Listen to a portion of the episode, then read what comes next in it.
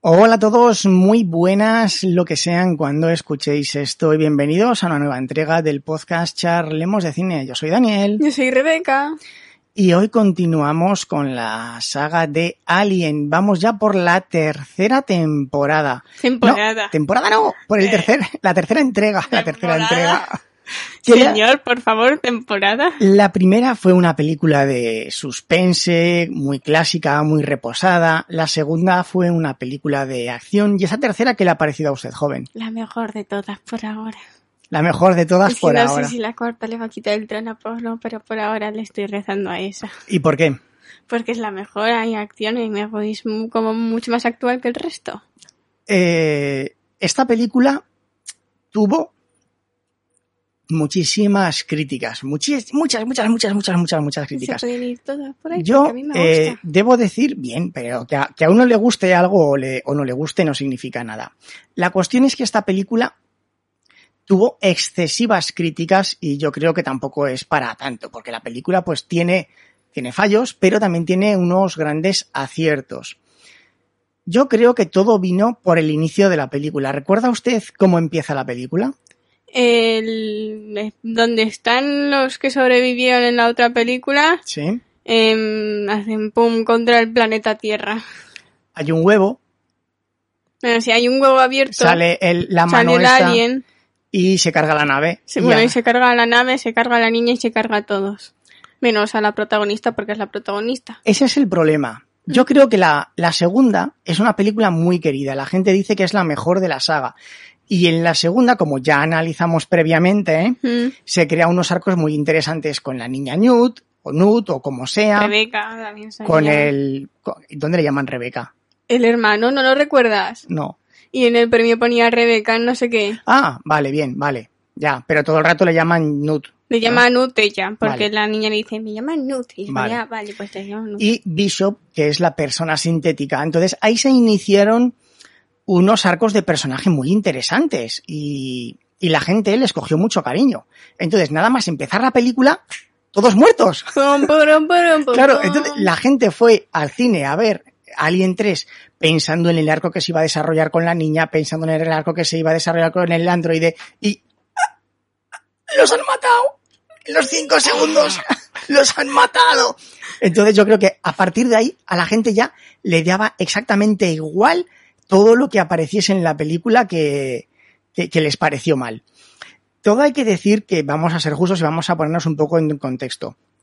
Esta película tiene unos aciertos muy buenos y tiene unos fallos mm, mm, garrafales. Pero todo es culpa, en este caso, de la producción. El director, no recuerdo ahora el nombre, David Fincher, ¿puede ser? Nadie recuerda el nombre. Sí, hombre, que es muy famoso el director, por favor. No, recuerdo el Bueno, nombre. tú no, usted, No. vale, creo que es David Fincher, perdónenme si me equivoco, era su primera película. Y la productora quería reducir muchísimo el- la inversión porque dicen, a ver, la hemos petado con la 1, la hemos petado con la 2, hagamos lo que hagamos, con la 3 lo vamos a petar. Por lo tanto, lo que queremos es una inversión mínima. Tuvo, tuvieron muy poco tiempo para hacer la película, de hecho creo que empezaron a rodar sin tener terminado el guion y eso se nota. Y le eligieron a un director novato para poder mangonearlo.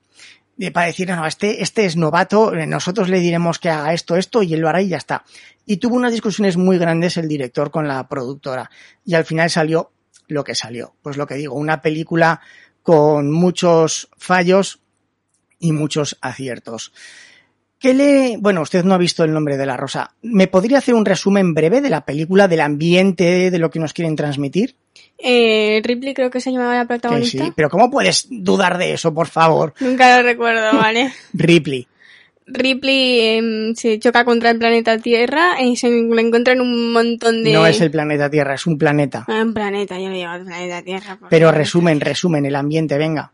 Eh, le encuentran un montón de prisioneros. Sí. Lo llamaba Prisioneros. El, el obispo es uno, y sí. después em, terminan con todos y Ripley se asesina a sí misma en estilo Sayonara Baby. Pero a ver, eso es un resumen en tres líneas de la película. Sí. Yo le he preguntado qué nos quiere transmitir la película. Em, a ver, que lo de transmitir no soy buena. Ya, vale. A ver, la película está muy centrada, parece un convento, parece un monasterio. A mí me recordó mucho la película El nombre de la rosa, que usted todavía no la ha visto. Que, que usted Ya la siempre verá. habla de películas que yo no he visto. Bueno, ¿eh? eh, qué culpa, pero la película transmite la sensación de ser una cárcel, convento, hay muchas referencias a Dios, al diablo, al pecado. Entonces es como si el director quisiese ir un paso más allá y entablar un debate moral sobre qué es bueno, qué es malo, qué es pecado, qué no, la vida, la muerte. Tenemos constantemente muchas referencias. Pero bueno, vamos a ir ya entrando en, materia, ¿vale? Vamos a ver el primer clip. Tengo miedo, tengo miedo por si YouTube al emitir algún clip eh, me cierra el stream de forma abrupta por copyright. Enseguida lo, lo descubriremos. Tenía que ser una mujer. Quiero deciros que yo he hecho voto de castidad. Como todo. Que incluye a las mujeres. Sí. Y también quiero decir que a mí personalmente no me parece bien que se le permita mezclarse con el resto de los internos y del personal. Lo que quiere decir vuestro hermano es que la presencia de alguien de fuera, especialmente si es mujer, supondrá una violación de la armonía. Armonía. Vale, eh, tenemos como si se hubiesen creado su propia religión, ¿no? ¿No le da esa impresión a usted? Mm. De hecho han- lo dicen, que Claro. han hecho... ellos han decidido. Entonces vemos que han creado su propia. Es una. Luego nos explican que es una cárcel. Bueno, de hecho, mejor vamos a verlo, ¿no? Mientras Rebeca ajusta el micrófono. Sí. ¿Dónde están los otros? No hay otros. ¿Qué? No sobrevivieron. Tengo que ir a la nave. Tengo que ir a la nave. No, no está en condiciones de moverse. ¿Va usted a darme ropa? ¿O prefiere que vaya así? Bueno, y aquí vemos cómo le dan la noticia a Ripley de que han muerto todos, de que ella es la única superviviente y quiere ir a analizar la nave porque dice, ostras, no, no puede ser. Otra No, vez, otra otro vez. otra vez no. ¿Por qué? ¿Por Es qué? que me persiguen ¿Qué ya. pasa con este puñetero alguien que no para de seguirme? Entonces es lo que mi hijo le quiere mucho. Qué manía con su hijo. Que es mi hijo. Vale, vale, es su hijo, totalmente Todos de son acuerdo. mis hijos. Todos, venga. ¿Alguna? ¿Quiere parar con el micro que hace Que mucho va, ruido? Así. Que ya está, ya. Hola, sí. No toque más el micro y solucionado. Vale. Bien. ¿Qué le pareció el inicio? ¿O, o qué conclusiones? Porque hemos visto uno que parece el jefe religioso, luego tenemos uno que parece el jefe de la prisión, y luego tenemos este que es el médico, que yo no sé qué tiene en la cara, pero todo el rato pensaba que era un androide también. Yo también lo pensaba, de hecho, por la forma que habla y cómo actuaba. Yo pensaba, este es androide, pero va. ¿Verdad que sí? ¿Lo parece? Hmm. Pero al final no lo es. No, no lo es. Bueno, y ese es. Esto es, la intro- esto es toda la introducción. Hmm. Ripley se ha estampado, la han rescatado, la han llevado ahí dentro, parece una prisión, dicho, convento. Hola, ¿qué tal? Todos tus compañeros están muertos, ella se ha ido por todo y hola, otra vez a todos. Bueno, vamos a ir entonces ya a ir avanzando rapidito a por el siguiente clip.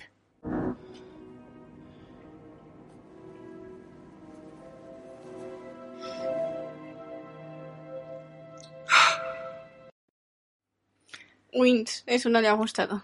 ¿Qué nos encontramos aquí? Resuma lo que ha sucedido. Eh, la- a ver, a ver, ¿Resumo lo que ha pasado o lo que...? No, la escena, las, cuente la escena. ¿Por qué están ahí y quién es? Vale. Eh, Ripley le ha dicho, es quiero ver al cuerpo de la niña, ya que no le he podido ver y ella es como mi hija, aunque no se lo haya dicho. Y van y le enseña el cuerpo y le dice, mírala, está ¿Por más qué muerta. cree que quiere verla? Porque es su hija. No, para ver si hay un alien dentro. Ah, o si lo había. Y este es el primer fallo. No voy a poner el clip porque es bastante gore, grotesco. pero en la primera escena vemos a Nut hecha cachos, aplastada, escuar- eh, destrozada. Y aquí está intacta, no tiene ni un rasguño en la cara. Es que no ahí. tiene ni un rasguño en la cara. Está blanca porque está muerta, pero la piel está fina, lisa, sin cicatrices. Es un fallo tonto, pero es un detalle que se tenían que haber dado cuenta. Y esto marca todo lo que van a ser los, los problemas. Entonces, el resumen es que Ripley no se fía y quería saber si había huevos. La cuestión, y algo que a mí me llamó la atención, quiero ver su opinión. ¿Mm? ¿No le extraña que en las otras películas constantemente Ripley está obsesionada con decir a todo el mundo lo del alien y aquí no quiere decir nada a nadie? No sé, a lo mejor no quería que se pusieran en pánico, pero sí, me ha llamado un poco la atención. En plan, esta que iban diciendo, gritándosela al mundo y aquí, en plan, no, esto es mío. Bueno, es otra cosa rara. Dices, ¿por qué Ripley no cuenta nada del peligro? ¿Por qué no los advierte para que se preparen? Pero vamos a ir avanzando. La teniente cree que hay una posibilidad de contagio infeccioso. Acaba de decir que no hay indicios de enfermedad.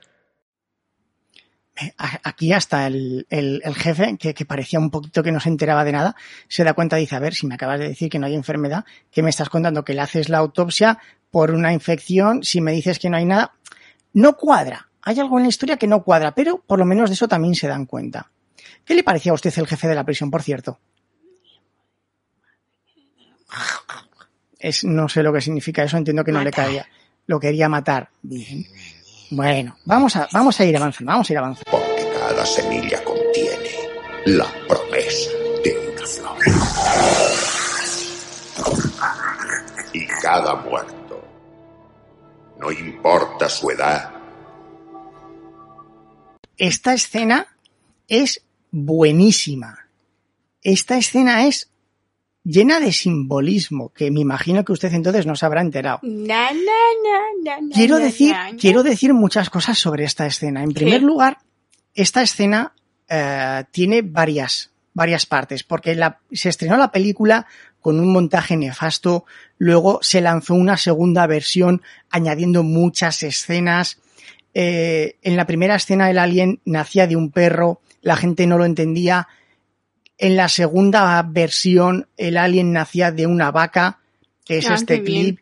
Y luego sacaron otra versión en la que el alien nace del perro, pero añaden una escena en la que el perro tiene la cara herida para que sepamos pues que el- el- la mano se le pegó en la cara y lo, y, y lo dejó preñado. ¿Vale? O sea, eh, con esta escena han hecho Una tre- vaca. tres versiones, sí. Entraron los, entraron los presos, entraron una vaca, ah, se ha muerto la vaca, tal, muerte natural, ah, la- ahora podremos cenar o algo así, ¿vale?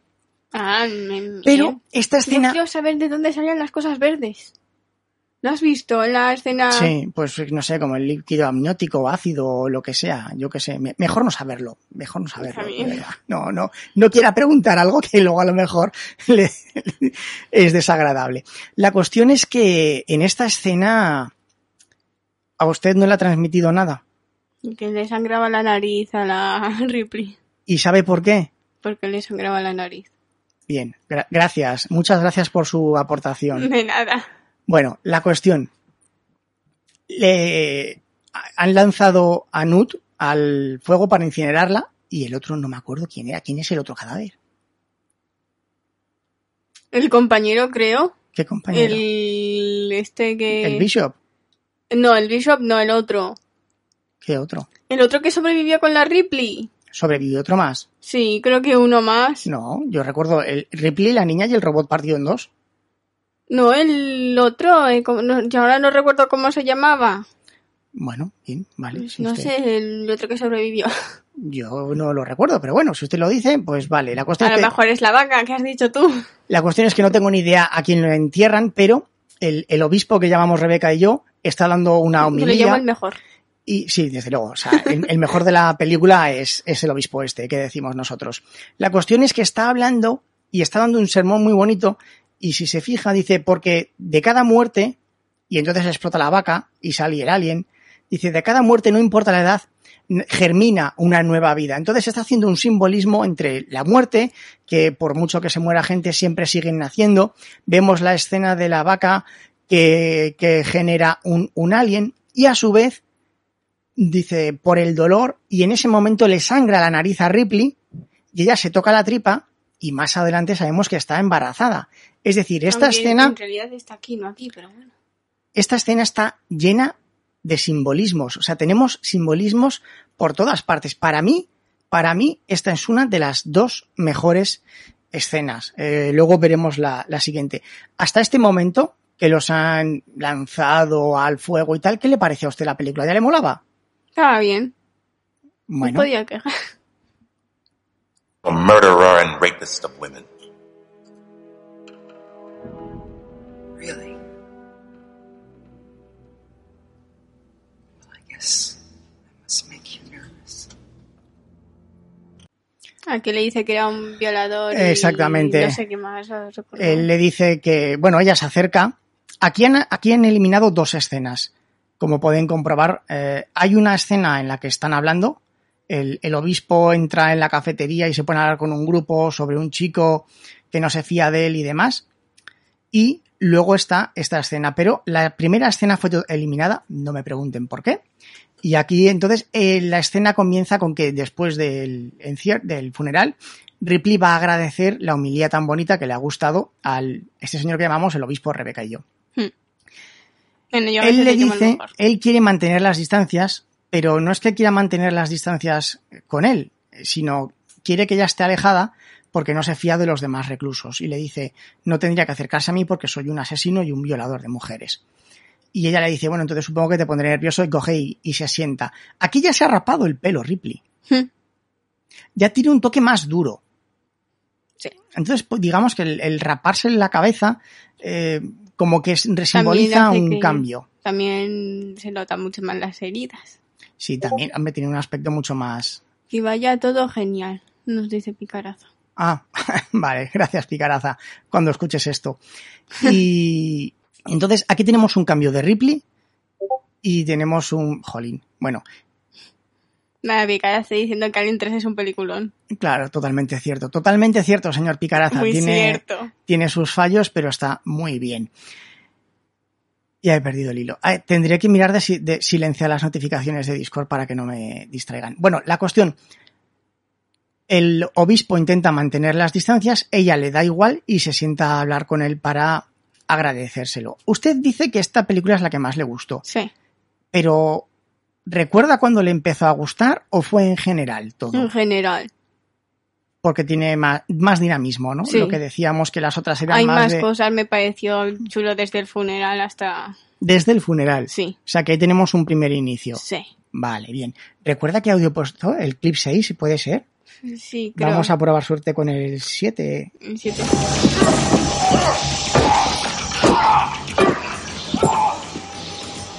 ¡Fuera! Tengo que reeducar a alguno de los hermanos. Esto me duele hasta a mí.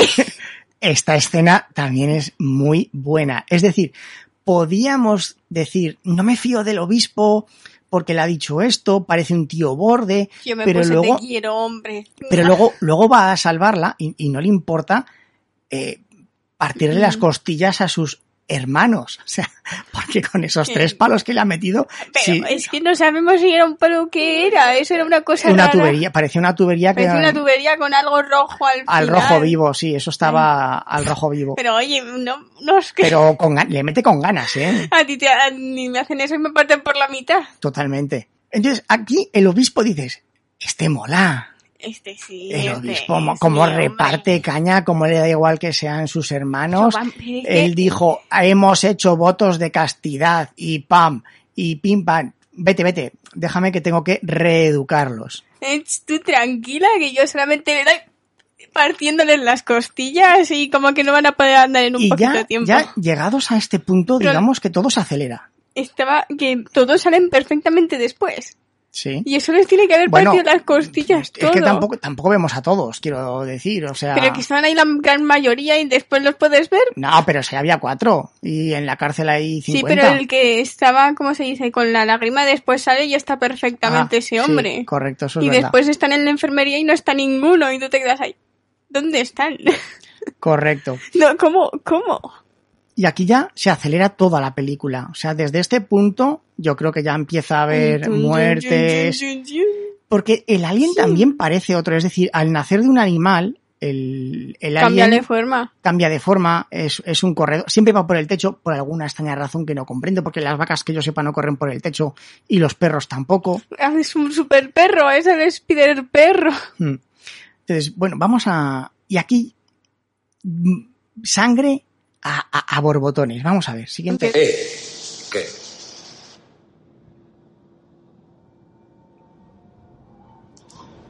¿Qué mierda está haciendo eso? Otro taco.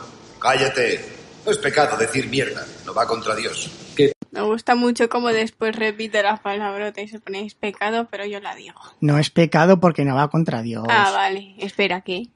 La Yo mierda. puedo, decir aquí cosas. No y- diga usted nada, no diga usted nada y mejor. Vale. La cuestión es que meten esta escena está la, la, he cogido porque si se fija están dentro de un túnel en el cual no hay no tiene que haber corriente de aire porque está de forma subterránea y se mueven las velas entonces nosotros de forma instintiva ya sabemos que eso es el alien respirando ellos no lo saben y van pero, a investigar Pero menudo, me, menudo aliento que tiene entonces. hombre no has visto la pedazo de boca que tiene ese bicharraco Sí, pero hombre, tiene... Hombre, a ver, también es cierto que si se mueve la vela así, eh, tenía que escuchársele la respiración.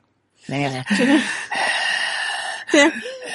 Como a los perros que les ahí. Claro, claro, o sea, te- tenía que habérsele escuchado, pero bueno, lo han querido hacer de forma sutil y bueno, queda chulo. que estaría. Digamos, digamos que es un queda chulo. Y aquí ya sí que empieza la casquería, porque aquí, Hubiera quedado más digamos que los efectos especiales de los asesinatos son coger un cubo de agua roja y lanzarla, ¿no? Tampoco Mm, es yo que lo podría hacer mejor. tampoco es que en eso hubiesen metido muchos. La compañía lo sabe. La compañía sabe todo lo que pasó en la nave. Todo va al ordenador y luego a la central. La compañía sabe todo, porque va por ordenador. Aunque yo esté muerto. Y a la Ah, central. por No, hombre, se refiere al ordenador de la nave, que la nave estará conectada. Pero también eso está más roto. Esa, es otra. ¿Cómo, cómo, ¿Cómo están conectadas las naves? Porque están a. a- Magia potagia, que ya sabemos que Claro, no, no- o sea- nos dicen el año, entonces no sabemos en qué año buscar de porque Doctor los, Who. los satélites tienen que estar. O sea, si tardan 57 años en llegar de un punto a otro, los satélites no creo que lleguen. O sea, no. no bueno, están conectados. Aquí vemos la traición de la compañía. Hmm. Aquí vemos que lo saben. Que y- los malos no son los robots, que sino la compañía. Bueno, eso ya quedó claro con el oficinero, ¿verdad? Sí, un poco. La Ay, verdad- tío, el oficinero. La verdad es que el pobre- el pobre Bishop dio un poquito de pena, ¿verdad? Un poquito de Y grima. después, y después ves a su creador y te pones, vete por ahí. To- to- todo machacado, todo reventado. Y aquí es cuando ya Ripley Pero tiene... partido por la mitad y el otro solo tenía la cabeza y el cuerpo todo, pero este no, este estaba más destrozado. De todas formas, yo aquí quiero saber una cosa. Eh, Mm. ¿Qué duda tenía Ripley? No. O sea, si la... Porque Ripley ya tenía que tener claro en este momento que, que un alien está correteando por ahí. Hmm. O sea, pero quería saber si lo sabía la compañía, si la compañía le da igual, si había más de un huevo. No solamente para decírselo en plan, oye, majo. Porque esta escena queda un poco rara, ¿verdad? Es que ella lo sabía, pero de- de- por si acaso hay que preguntárselo al otro, ¿vale? Es para saberlo. Bueno, vemos de momento la evolución es. La historia es mucho más sencilla que en la 1 y en la Espera, 2. Yo creo el del ventilador, la muerte sale antes o después del funeral. Después del funeral. Ah, vale, porque es que a lo mejor era ese. No, no, no, no, porque ese no quedaba nada. Ese estaba escochofurringueado. Pero por si acaso. A ver, creo que eh, toca el clip 10, pero voy a poner el 9 por si acaso y si no cambio rápido. Es una prisión de máxima seguridad. Y no tiene armas de ninguna clase. Tenemos algunas navajas en el matadero, cuchillos en el comedor, hachas para liberar extintores, nada del otro mundo. Eso es todo. Hay confianza mutua. Bueno, aquí lo de confianza mutua a mí me hace gracia, porque es una forma de decir, estamos en un planeta perdido, no tenemos... Estamos en el culo del mundo, como dice Ripley. no, te- no tenemos recursos de ningún tipo, no tenemos forma de suministrarnos, no tenemos nada. Entonces, si le causamos el más mínimo problema a la compañía, con bajar un destacamento y acribillarnos a todo solucionado, o ni siquiera eso. Esperan un año a que nos moramos de hambre y, ya está. O sea, entonces, claro, si tienen armas sería un problema para la compañía, podría suponer un problema. Entonces, no tienen armas, y ya está. En ese aspecto lo han explicado muy bien, porque podríamos decir, ¿cómo es posible que en una cárcel no tuviesen ningún tipo de arma para defenderse del alien? Aquí es un acierto de guion, y cuando son aciertos de guion, pues hay que reconocerlo como, como tal. Está muy bien. ¿A, ¿A usted esto se dio cuenta o le dio exactamente igual? Anda, tienen confianza. ¿Y qué van a hacer con la confianza? ¿La van a convertir en pan y comer o algo? No o sé. sea que no se enteró de nada, le dio exactamente igual. Confianza. Y ahora ya empiezan los sinsentidos uno detrás de otro. Hay, para mí, en este tramo de la película está la segunda mejor escena de la película, que es brutal, a mí me encantó. ¿Cuál? Ya lo verá. Vale. pero ya empieza, ya empezamos a ver cosas que, que, que, que no cuadran. Vamos a por el clip 11. 11, gracias, joven.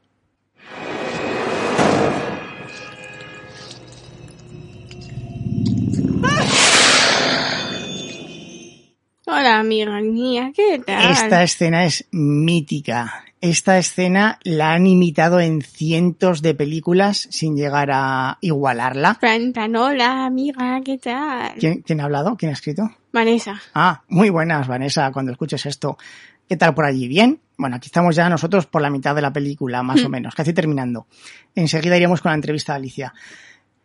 Esta escena, que, que le, que- que le- bueno, esta escena tiene mucho que decir. En primer lugar, eh, Ripley a estas alturas seguía sin querer decirle a su nuevo novio nada, Nuevo novio. nada de su pasado.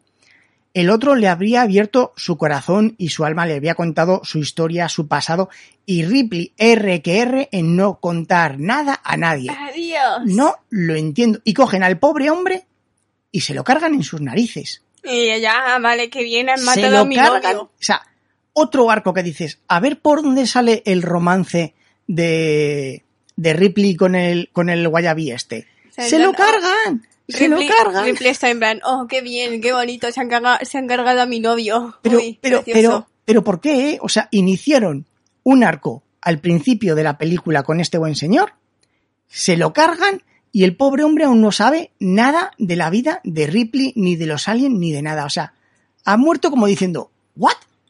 Ay, qué bien, me he muerto. No, no, no, no, no entendí esta muerte, de verdad. No, Uy, no.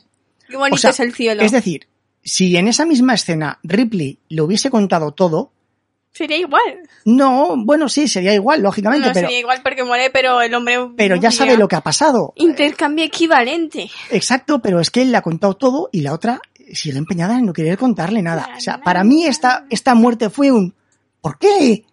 ¿Qué han hecho? Este era el segundo mejor de todos, detrás del obispo. ¿Por el qué? 12. Y ahora vamos con ahora ya vamos de cagada en cagada, excepto la gran escena.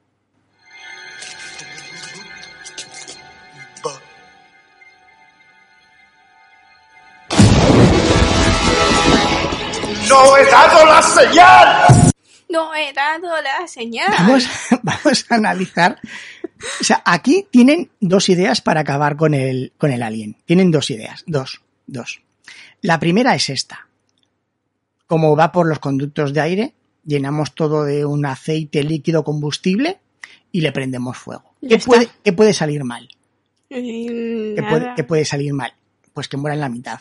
Eso es lo que puede salir mal. Y, y muere más de la mitad. Pero, y, y, y luego el otro ve la explosión y dice, no he dado la señal. Y la Ah. explosión dice, perdón, culpa mía, culpa mía. Me, me, me comprimo, ¿vale? Me comprimo, me quedo quieta y cuando tú digas, ya, ¿vale? O sea, Vale, tú, tú me avisas y yo, yo me Vale. quedo. Tú, tú, tú, tranquilo, que ¿eh? está, que está bien porque... tú- tranquilo, que yo me comprimo, me vuelvo a hacer gas y yo me quedo aquí te quieta. así, sin respirar. Y entonces, con- res- aspiro y no, y no exploto. o sea, yo, tú ves la explosión y es que además este, este personaje, este personaje es otra cosa que a mí no me gusta porque están todo el rato metiéndose con la carencia de inteligencia que tiene todo el rato 85, 85, que además también lo dicen mal porque dicen que su coeficiente intelectual no es el cociente, con su cociente intelectual de 85, pero se pasan, se cansa. A mí, a mí no sé a usted, pero a mí me llegó a cansar. Yo ese ya pasaba de él directamente. Sí, la verdad decía, es que- venga, va otro. Sí, llegan a un punto en que te da exactamente igual, pero, o sea, la, la genialidad de las trampas a mí me dejó pasmado. Digo, Bueno, al menos sabía hacer algo. o sea, yo para mí, estaban por la mañana desayunando y decían, ostras, que tenemos que rodar la escena de la trampa, ¿qué hacemos? Yo qué sé, tío, llena todo de líquido inflamable y le prendemos fuego y, y que mueran todos. Venga, pues pa'lante, que eso se hace rápido, Mm, que eso va barato. mm, qué bueno. Venga, Bueno. sí, vamos a hacer la. Ahora, ahora ya vamos con, creo que esta ya es la escena buena, buena, buena. Vamos a verla.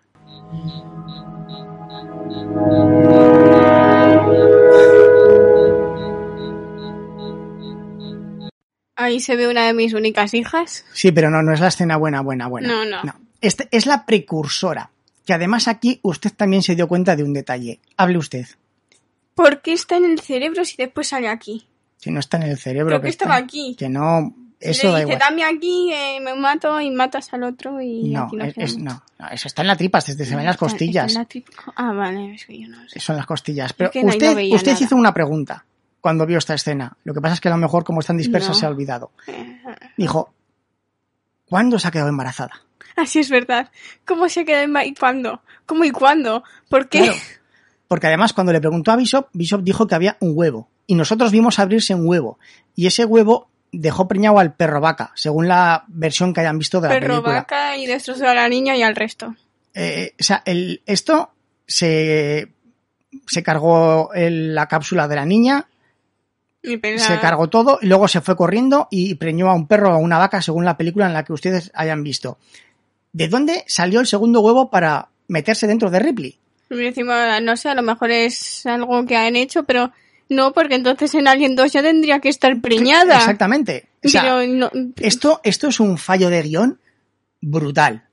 Brutal. Pero yo, eh, dijimos que si ha sido la compañía tendría que estar desde Alien 2. claro, Pero exactamente. ya hubiera nacido en Alien 2 y la, la Claro, o sea, estaría la cuestión, muerta. la cuestión es que o, o o ya lo traía puesto. Pero es que los obispos no pueden haber sido porque ellos no sabían nada del No, alien. no, lógicamente. Que, que no, que no No tienes- que no. sabemos nada. Y es más, eh, es el alien que más tarda en nacer de, de toda la saga. Porque pasan, Porque vamos, pasa toda la película y Claro. ahí en, la- en los últimos tres segundos claro, ahí en, en sale. Alien 1, el tío se despierta, está desayunando y ya nace. O sea, ahí pasó una hora por echarla larga. Con el perro vaca, lo mismo, una hora. Y aquí, horas, horas, días, días y ahí sigue. No sé, a lo mejor porque es la reina y necesita Pero salir bueno, más gorda. eh, es un, es un fallo tremendo, pero yo lo perdono porque da pie a la mejor escena de, De la película. Antes de verla, ya quiero que se fijen en la posición que tiene Ripley, el plano desde el que enfocan a Ripley, cuándo luchan y en qué parte termina la lucha. O sea, son muchas cosas para fijarse. ¿Se acuerda de todo? Sí. Venga, vamos a verla. Y luego la comentamos con detalle porque es maravillosa. ¿Qué pasa? No me gusta perder una pelea. Contra nadie, contra nada. Ese maldito bicho ha masacrado a la mitad de mis hombres y tiene aterrada a la otra mitad. Mientras siga vivo, hermana, usted no podrá Dijo que salvar iba al a universo. ¡Miserables cobardes! ¡Quiero acabar con él! Quiero acabar con él y la Tú puedes. No, A ver, ¿se, se acuerda de lo que he dicho que hay que fijarse? En el plano de Ripley, en la posición que tiene a Ripley, ¿Y cuál, cuál era? ¿Y qué simbolizaba? estaba contra la pared, así, como Jesucristo. Muy bien. Y le dije, oye, ¿Y el plano? Eh, la cara, mitad cara, así. No, el plano era contra, el plano era contrapicado, Así. desde abajo hacia arriba. Sí, no sé, una cosa muy rara, no sé. Contrapicado, de abajo hacia, como si le hubiesen puesto la cámara en el ombligo y Descuidado mirase- cuatro. ¿Vale? Eso significa que Ripley se ofrece igual que se ofreció Jesucristo, porque Ah, se vale. pone con las manos así sujetadas en la verja, como si fuese Jesucristo. Bueno. Es decir, ella sabe que tiene un alien dentro, dice, yo me sacrifico por la humanidad y quiero que me mates para que no nazca este monstruo, ¿vale? Como podríamos interpretar aquí el anticristo a como si fuese el anticristo, lo que quieran interpretar. Luego, el otro no quiere matarla que no. y luchan. Digamos que es la luz, la lucha entre la luz y la oscuridad. Ella estaba iluminada, tenía un rayo de luz así como el que tengo yo en la cara, ¿vale? Bueno, pero lo tienes en el otro lado. ¿no? Bueno, ¿qué ma- no, pero esto es efecto espejo. Sí, lo tengo Ah, aquí. vale. Lo tengo aquí, que es la izquierda, pero como es efecto espejo se ve en la derecha. La cuestión es que luego luchan y cuando luchan, ¿dónde terminan? en la pared. Y En están un plano oscuro. el obispo la ha quitado de la luz de la redención y la ha llevado hacia la oscuridad de la venganza. Porque él dice, yo no pierdo ninguna lucha, no quiero que tú te redimas, no quiero que tú seas la salvadora porque yo quiero vengarme. Entonces la lleva hacia la oscuridad, hacia la lucha. Y ahí es cuando tienen que luchar. Pero Esa- también Esta escena a mí me parece brutal, me parece buenísima. Diga usted. que también si, si hubiera muerto la protagonista y hubiera salido el fin. Hasta el resto. Ya, pero, a ver, tiene que aprender a fijarse en los simbolismos, joven, por favor, un poquito de... A ver, que yo no soy, no sé, Bueno, ya, pero yo se los no estoy sé. explicando para que yo ya sé que usted no se da cuenta de todo. Mucha Sí, gente no se habrá dado sé. cuenta de todas estas cosas. Tú porque lo buscas en internet. Que no lo busco en internet, pesada. Que a ti no te sale. ¿Qué pone ahí? ¿Quién es? John Taro Cujo, eh, hola. Hola, muy buenas, caballero. De momento no leemos el chat, lo pongo de vez en cuando, ¿vale? Pero lo leeremos luego al final. Tenemos a las seis. Bueno, oh, oh, cómo me ha cogido la rodilla. Qué pasada. Mira mi floripondio. Bueno, y después de la mejor escena, vamos a la peor escena y a terminar, Bien. porque esto ya no hay por dónde cogerlo. Eh, esta sería la 15, ¿eh? Sí, la última no. Fue una equivocación. Algo innecesario. Wins, wins, wins, wins, wins. Eh, Saben que hay un alien, ¿verdad? Sí, Y mandan un equipo de rescate. sí. En Alien 2 vimos cómo se cargaron un escuadrón completo de marines con armamento. Sí. Y el equipo de rescate es un tío con una mochila en la espalda y una metralleta. Un, un médico que parece, no sé, que viene de una fiesta porque lleva una capa muy extraña y una cajita. Y, y al, y al, al Papa Bishop. Eh, ¿qué, qué mierda equipo de rescate es este? Y O sea, después vienen un montón más por si acaso. Sí, pero los que bajan, o sea, estos tres van ahí delante como tranquilos, Hola. que ya nos encargamos nosotros. El de la capa, el este de la mochila y, y yo. ¿Qué tipo de rescate es ese? O sea, el de la caja, el o sea, de si la yo sé, si yo sé que hay un alien suelto, mando 3.500 militares con lanzallamas delante y cuando me juren y perjuren que ya, ya voy yo detrás con la cajita para coger lo que quede. Pero, Pero también que se, que se sabían que tenía un alien y que podían hacer en cualquier momento. claro, claro, es a lo que voy. Y, si, y si no hacen la mitad y se les come a todos, ¿qué hacen? O sea, es que en Alien, en Alien 2 se cargan a todos. Y, a- y aquí van como, venga, que vamos de picnic, chicos, vamos todos juntos. Aquí no pasa. ¿Has traído la caja de picnic? Y, sí. y luego el bishop este dice que él es el humano y coge el otro una barra, le mete un estacazo que a mí me, me sigue doliendo y hace, ostras, tío, ten cuidado que me podías haber hecho mal. ¿Cómo puedes hacerme eso? Que me podían haber partido en mitad del O sea, esqueleto sí, entero. Eso no puede Es que ser, nos doy a nosotros por él. no, no puede ser humano. No, No, no, puede no, ser y humano. se pone maldito androide y se pone, pero yo era humano. No me ves que soy muy humano, me has metido una estacaza con esa cosa de hierro Entonces, en la bueno, cabeza. por, por, por mi parte, eh, Ya está. Ya está. La película es entretenida, la película es rápida, la película es dinámica, es un alien distinto, es una Ripley distinta.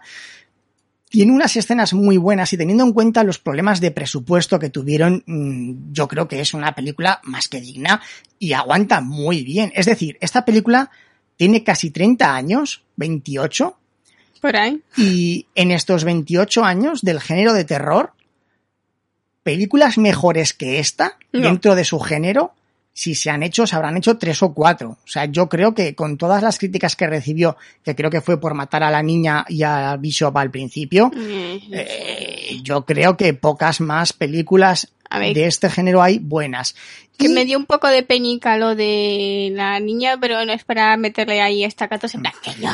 Y bueno, y ahora ya vamos a incluir la novedad. Los episodios los estamos haciendo en directo en YouTube, en oculto, no lo busquéis. Si queréis participar y queréis verlo, tendréis que entrar al grupo de Discord. Me dais un toque por Twitter, arroba Daniel Sanz, y No, hablamos. por Gmail, ¿no? Porque o por Gmail, podcast, charletas, arroba gmail.com. Y ahora viene la novedad, porque vamos a incluir llamadas del oyente. Pero el primero, más que un oyente, es una gran sorpresa. Licia, voy a por ti. Si alguien, alguien que esté oyente quiere escuchar el podcast en directo y quiere entrar para dejar su comentario, pues También puede. podrá hacerlo. Os oigo perfectísimamente. Muy Ah, buenas Ah, tardes. qué susto, me has, me has encogido el corazón, Licia. bueno, tú nos oirás un poco de lejos porque estamos, para que tú nos oigas tenemos que utilizar el micrófono del ordenador, no el micrófono bueno, pero bien, nos oyes, ¿no? Muy bien, os oigo perfectamente. Buenas tardes. Muy buenas tardes, muy buenos días por tu zona. Bueno, no sé si alguien por la voz se habrá dado cuenta, se ha visto recientemente Alien 3. Pero Licia es la que pone voz a la teniente Ripley en Alien 3 y 4. La entrevista de este mes es, Es a suya. ella. Así que dentro de dos episodios la escucharéis durante una hora. ¿Qué tal, Licia? ¿Qué tal vas? Bien, encantada de haber, haber escuchado este análisis tan fantástico que habéis hecho de la película. ¿Qué te ha parecido Porque aquí? yo no, no conocía y no me fijé nunca en todas esas cosas que habéis estado comentando. Me ha gustado mucho, me ha parecido muy interesante. Ah, Ahora me me gusta más la película incluso que en su momento.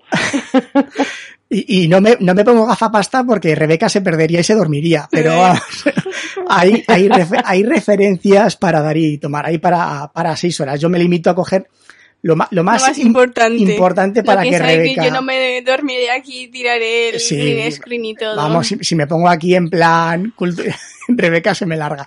Bueno, Alicia, eh, ¿tú no recordabas nada de la película? Porque me dices que ayer la viste, ¿no? Para hablar hoy. Bueno, vi fragmentos porque no, no tuve tiempo de, pero a ver, recordaba, para mí había una sensación con esa película y era de, de, de, de angustia, de estar como, como ahora en la cuarentena, de estar confinados, era, era una sensación de, de, estar así encerrados, ¿no? Con ganas de, de salir corriendo. Piensa que también, eh, tú lo has dicho, hace ya muchos años de la película, a mí este personaje fue eh, así el primero importante que me dieron y en doblaje y doblar a esta mujer, poner la voz a Sigourney Weaver, a la cual yo admiro muchísimo, era como una responsabilidad tremenda. eh, entonces yo mm, solo estaba preocupada de, de seguir las caras. El otro día en la entrevista lo comentábamos, ¿no? Mm, mirar los que ojos. No hay que doblar a las bocas, sino ah, mirando los ojos. Y para mí era una responsabilidad enorme. Pasé tanto miedo, con lo cual no recordaba el miedo que podía dar la película o no. Yo ya tenía mi miedo particular. Además, Whitney tiene una mirada muy penetrante. Desde que tú dijiste que para doblar te fijabas en los ojos, yo me fijé y Whitney clava mucho los ojos en, en muchas escenas, ¿no? Es muy... Y no, mirar en fría, recto, eh, mirar justo, seria, ¿no? mirar No. a lo que tiene que mirar. ¿Cómo, cómo llevabas tú Sí. la, esa sensación Es- de doblarla? Es, es muy expresiva. La verdad es que yo creo que es una actriz que es eh, fácil, entre comillas, el poder, el poder seguirla porque, porque expresa muy bien las emociones a través de, de la mirada. Expresa muy bien las emociones. Porque es eso, ya no es lo que uno diga, sino lo que, lo que siente cuando lo está diciendo, ¿no? Y ese realmente tiene que ser, creo yo, nuestro trabajo. Transmitir no solo las palabras, sino, sino las emociones. Es una actriz muy, muy, muy, eh, muy agradecida para ponerle tu voz. Rebeca, le toca. Em, que me fijé en escenas y hay en escenas que no se le ve muy bien a los ojos a Sigourney Weaver. Eh, ahí como te fijabas en los ojos. Por la Mujer, a ver. Es que Rebeca es No muy es- literal, ¿eh? No es al 100%, desde que termina, desde que empieza hasta que termina. Pero, pero yo creo que, fíjate, yo tengo la sensación de que sí se le ven los ojos en los momentos que se le tienen que ver los ojos. Creo Sí. que no es casualidad. Ya, sí, porque además eh, es como si hubiese dos Whitneys, ¿no? La, la con pelo, que llora, que está dolida, que está temerosa. Y después y luego cuando, cuando se rapa la cabeza se vuelve más fría, más decidida, más... Es la magia del pelo, papá. Bueno, Sí, la, la primera parte es más la eh, una Ripley eh, más humana, más, más femenina, por decirlo de alguna manera, sí. y luego ya pasa a ser, eh, yo casi diría que un, Un eh, Terminator. un ente que representa la fuerza dentro de sus temores y sus miedos, pero que se remanga y dice, venga, aquí estamos. Si tenemos que hacer frente, que vamos a salir". morir matando. Y, Aquí matar a todos. y una duda, en, en- ¿vosotros solamente dobláis lo que sale en el cine? Porque lo que he comentado que hay muchas escenas eliminadas, censuradas, pero luego sí que hay escenas que, que sí que aparecieron, o sea, luego hicieron una reedición y hay algunas que sí que están dobladas y hay otras que no están dobladas. ¿Cómo, cómo va este tema? ¿Dobláis algo más de lo que sale en cine o cómo? Es que a mí esto me descoloca un poco. No sé si me he Pues expresado mira, bien la es que pregunta. eso, es que eso depende, no siempre. em, hay veces que el cliente eh, te lleva, te, te hace llegar esos nuevos, eh, takes para, para doblar y otras veces deciden que no se doblan, que directamente se pone con subtítulos. En algunas ocasiones cometen la tropelía, me parece a mí, que es cambiar la voz Sí, y, y que bueno, y que otro actor, actor lo haga, mm, pues, pues no sé, porque a lo mejor el que, el que hizo la película eh, en un principio no puede, o no lo sé. Pero la verdad es que yo me encantaría poderte poderte no sacar de más esa duda. información. Yo tampoco lo tengo, lo tengo muy claro. A veces puede ser también por los derechos, Ah. no sé, me imagino que hay muchos, muchos elementos. Que, pero vamos, cuando, cuando eh, nosotros lo hacemos con, vuelves a repetir ese personaje, pues te llegan los, lo que serían las, las expansiones, por decirlo de alguna manera, de los videojuegos. ¿Verdad, Rebeca? Tenemos que buscar un Esa productor que nos lo un poco explique. la idea. Vale. Di Rebeca. A ver, eh, Vanessa ha comentado, ha puesto en el chat que qué hermosa voz y, poten- y potente de locutora que tiene Alicia. Muchísimas gracias, Vanessa. Bueno, es, es actriz y ahora estabas por ahí haciendo obras de, de teatro, ¿no?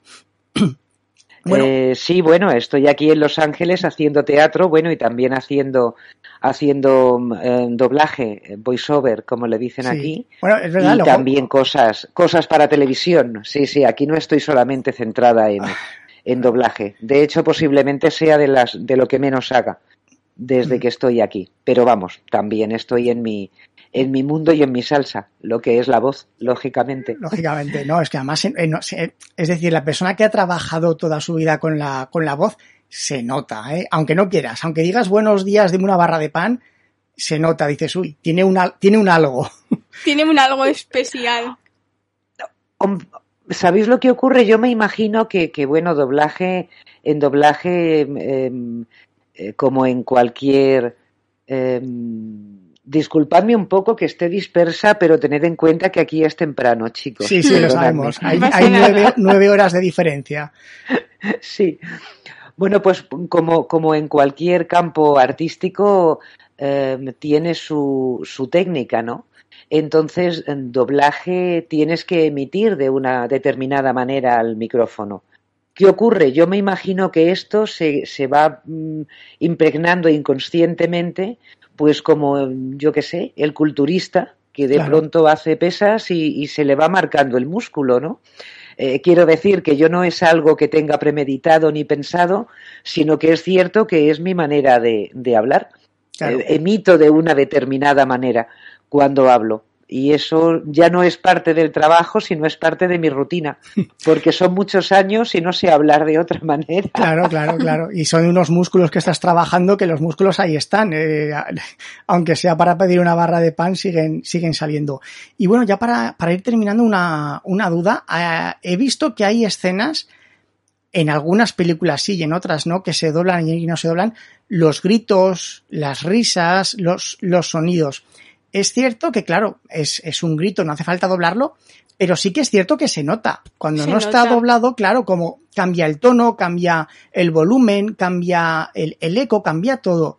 ¿Cómo ves tú esto de doblar los Sí. gritos? Pues mira, te cuento, es que hay veces que eso puede ser una decisión del director, que diga, bueno, mira, aquí hay 10 minutos que no vamos a hacer porque está todo. Y otras veces es que no se puede, porque cuando llega la película viene con el soundtrack, vienen todos los gritos, vienen los gestos, vienen las cosas. Entonces, eh, no se puede porque quedaría en estéreo. Vale, vale, se, se sobrepondría uno al otro. Claro. Vale, Claro. vale, vale. Bueno, por mi parte, a ver, eh, tenemos en el chat a dos. Si alguno quiere entrar para comentar algo o para preguntarle algo a Alicia, pues Ahora podéis. ahora podéis. atacar. Simplemente tenéis que entrar en la sala de chat que se llama Comentarios al comentarios episodio. al episodio y podéis dar vuestra opinión sobre la película o hacer cualquier pregunta Alicia. O tan solo decir hola. O tan solo decir hola. Hola papá, estoy en un podcast. Y esto... Hola mamá, papá, soy famosa.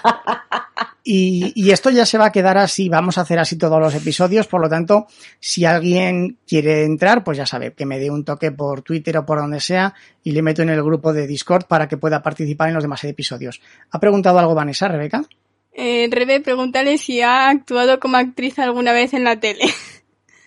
¿Has actuado como actriz en, en alguna tele? ¿Alguna vez en la tele? ¿O en algún lugar? Eh, sí, sí, e, en España pues de hecho, papeles pequeñitos, pero he estado en, pues, en muchísimas series. Podemos hablar de hace posiblemente como 10 años o más. He trabajado en, en periodistas, en Un Paso Adelante, eh, en Ya, Hospital Central. todo. Apunta, señor.